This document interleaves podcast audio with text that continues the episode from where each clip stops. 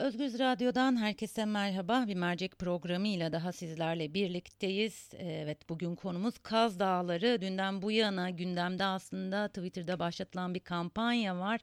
Hemen biraz içeriye e, değinip sonra konuğum, konuğumla konuşmaya başlayacağım. Çanakkale'nin Kirazlı köyünde altın madeni için ÇED rapor, raporunda 45 bin ağaç kesilebileceği söyleniyor. Fakat 195 bin ağacın kesildiği ortaya çıkıyor Tema Vakfı'nın yapmış olduğu inceleme sonucunda. Kirazlı Altın Madeni projesi Mart 2009'da Enerji ve Tabi Kaynaklar Bakanlığı'ndan inşaat faaliyetlerine başlamak için işletme iznini alıyor. Projenin ilk aşamaları proje alanındaki ormanların ve diğer bitki örtüsünün ortadan kaldırılması ve 45.650 ağacın kesilmesi olarak planlanıyor. E, fakat böyle gitmiyor. Temanın uydu görüntüleri e, uydu görüntüleri üzerinde yaptığı incelemeler sonucunda yol bağlantıları için tabii bir de maden sahası için yaklaşık 195 bin evet 195 bin adet ağacın kesildiği ortaya çıkıyor ee, ve konu CHP Çanakkale Milletvekili tarafından sonu önergesi olarak meclise taşınıyor. Şaşırmayacaksınız. Tabii ki MHP ve AKP oylarıyla reddediliyor. Ve e, bu duruma dikkat çekmek için bir kampanya başlatıldı. İmza kampanyası. İmza kampanyası da devam ediyor. Bizler bu konuyu Kaz Dağları Doğal ve Kültürel Varlıkları Koruma Derneği Başkanı Süheyla Doğan ile konuşacağız. Süheyla Hanım merhaba. Merhabalar. Çok teşekkürler e, yayınımıza katıldığınız için öncelikle. Hemen e, sorumu yöneltmek istiyorum çünkü yoldasınız, güç koşulları altında konuşuyorsunuz. E, evet. Bu projenin Kaz Dağları'nın başına gelebilecek en büyük felaket olduğu söyleniyor. Bu projenin Kaz Dağları'na verdiği zararı aktarabilir misiniz dinleyicilerimiz için? E, şimdi Kaz Dağı ve çevresinde e, yüzün üzerinde en az altın madeni araba ruhsatı var. Kırkın üzerinde de işletme ruhsatı bir kısmı ileri aşamaya gelmiş durumda. Şu anda ona yakın böyle e, proje gerçekten e, gerçekleşme aşamasında. Bir tanesi başladı faaliyete Çumat Altın Madeni. İkincisi de Kirazlı Altın Madeni de 3-4 aylık e, bir çalışma içerisinde bu kadar ağacı kesti. E, durum gerçekten çok vahim. Bu firmanın Alamaskos firmasının projelerinden yalnızca bir tanesi Kirazlı. Onun dışında hemen bu alana yine çok yakın Ağıdağ Altın Madeni Projesi var. Çamyurt Altın Madeni Projesi var aynı firma tarafından. Bunlar bir e, işletme bütünü. E, daha bir e, projede e, bu kadar 195 bin ağaç kesilirse ikinci, üçüncü projelerdeki sayıları tahmin edemiyoruz. Korkunç rakamlara ulaşacak ve hepsi aynı bölge. Yani bölgede müthiş bir ormansızlaşma olacak. E, orman ekosistemi diye bir şey kalmayacak. Ormanların içerisindeki bütün canlı hayat yok olacak. E, en önemli noktalardan birisi de bu alanlar Çanakkale'nin içme suyunu sağlayan Atikhisar Barajı'nın e, koruma alanı içerisinde. O nedenle e, ciddi anlamda bir bölgenin e, su sistemi açısından da ciddi tehdit oluşturacak. Peki bu ruhsatlar verilirken bütün bunlar göz önünde bulundurulamıyor mu? Ee, doğanın bu kadar tahrip edileceği, insan e, e, ya yaşama kaynağımız olan suyun bile zarar görebileceği tahmin edilemiyor mu? Neye göre, hangi koşullara göre bu ruhsatlar veriliyor? Kime danışılarak e, ne yazık ki bu ruhsatlar şey veriliyor? Uyduruluyor. Kılıfına uydurulmuş cep dosyalarıyla karşı karşıya kalıyoruz. Çevreye hiçbir zararı yok diye ispatlanıyor raporlarda güya. E, böylece bakanlık da ÇED raporlarını onaylıyor Çevre Şehircilik Bakanlığı da. Aslında bu projenin de ÇED dosyası zaten e, dava edilmişti. E, uzun süre dava süreci devam etti. Şu anda Danıştay'da olan bir dosya. Hukuk süreci bitmeden firma e, gayri sivil müessese izni aldı ve işletme izni aldı. Hem valilikten hem bakanlıktan. Bu izinleri alarak başladı. Aslında şu andaki durum e, oranın ağaçların kesilmesi bile hukuksuzdur. Çünkü daha e, yargı süreci devam ediyor. Ee, siz e, mücadele yürü... Ne yazık ki, ne yazık ki ülke yararına olan şeylere karar vermiyorlar biliyorsunuz.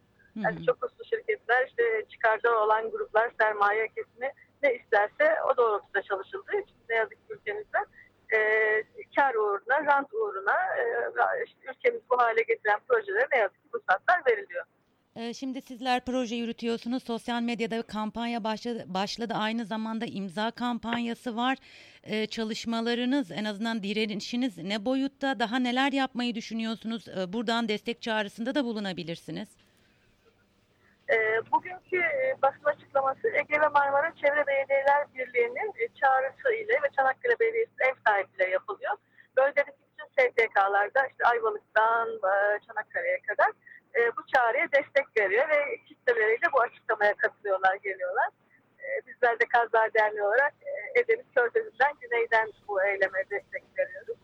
E, Tema Vakfı da e, sosyal medya kampanyası açtı. Tema Vakfı altın madenciliğiyle mücadele kararı alınca gereldeki bu mücadeleyi de destekleme kararı verdi. Yalnızca Tema'nın başlattığı bir çalışma değil de Tema'nın da destek verdiği bir mücadele destek daha e, doğru olacak. Bölgede zaten 2002'den bu yana bir şekilde bir altın madenine karşı mücadele yürütülüyor. Köy köy, ev ev, mahalle mahalle diyebiliriz. Ee, çalışmaya devam edeceğiz. Bu yaptıkları yanında kalmayacak tabii. Bizler de işte inceleme istedik, projenin durdurulmasını istedik. Bakanlığa başvurduk. Ee, yasal süreçlerle devam edeceğiz. Diğer projelerin de hepsini, chat sürecini takip ediyoruz zaten hem e, alanda mücadele hem de hukuki mücadele yürütüyoruz hepsine karşı. Ee, peki yerel halk orada yaşayan insanlar bu projelere karşı nasıl bir tepki e, gösteriyorlar? Duruşları nasıl bu projeler karşısında?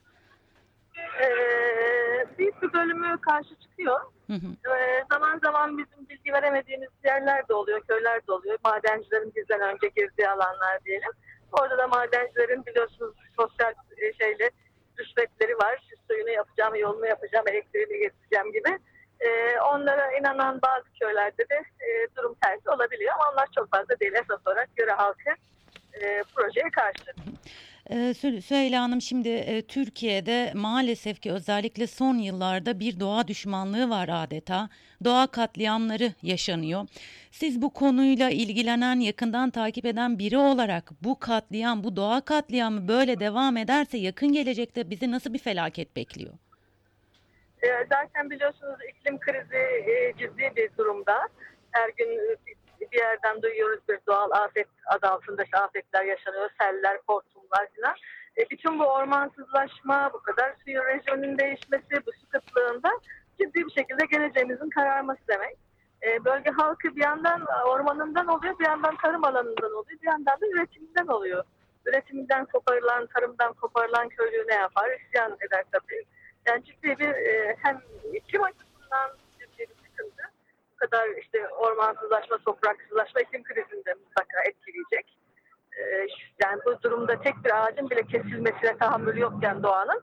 Şimdi bu şekilde katliamlarla e, gerçekten çok ciddi bir e, sıkıntı yaşanacak. Daha olacak gelecek. Evet Avrupa'da e, doğayla, ekolojiyle ilgili sorunlar politikayı yakından ilgilendiriyor ama maalesef Türkiye'de böyle bir durum söz konusu değil en azından böyle görüyoruz.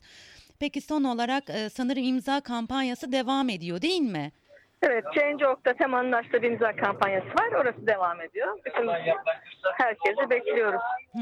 E, bununla birlikte e, CHP Çanakkale Milletvekili'nin bir sonu, soru önergesi e, var mecliste. Evet, ve, Özgür Ceylan soru önergesi verdi ama ne yazık ki önerge reddedildi AKP ve CHP oylarıyla. Evet, MHP ve AKP oylarıyla reddedildi açıkçası. AKP MHP oylarıyla, evet. evet.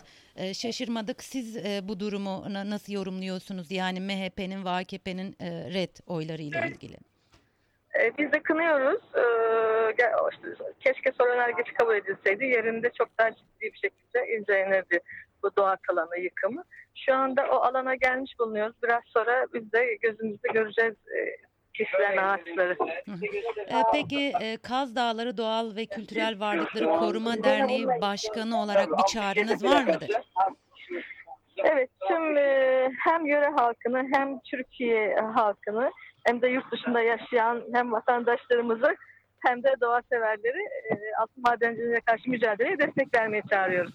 Ee, çok teşekkür ediyorum. Ben size kolaylıklar diliyorum. Oldukça yoğunsunuz. Seslerden de e, anlaşılabiliyor.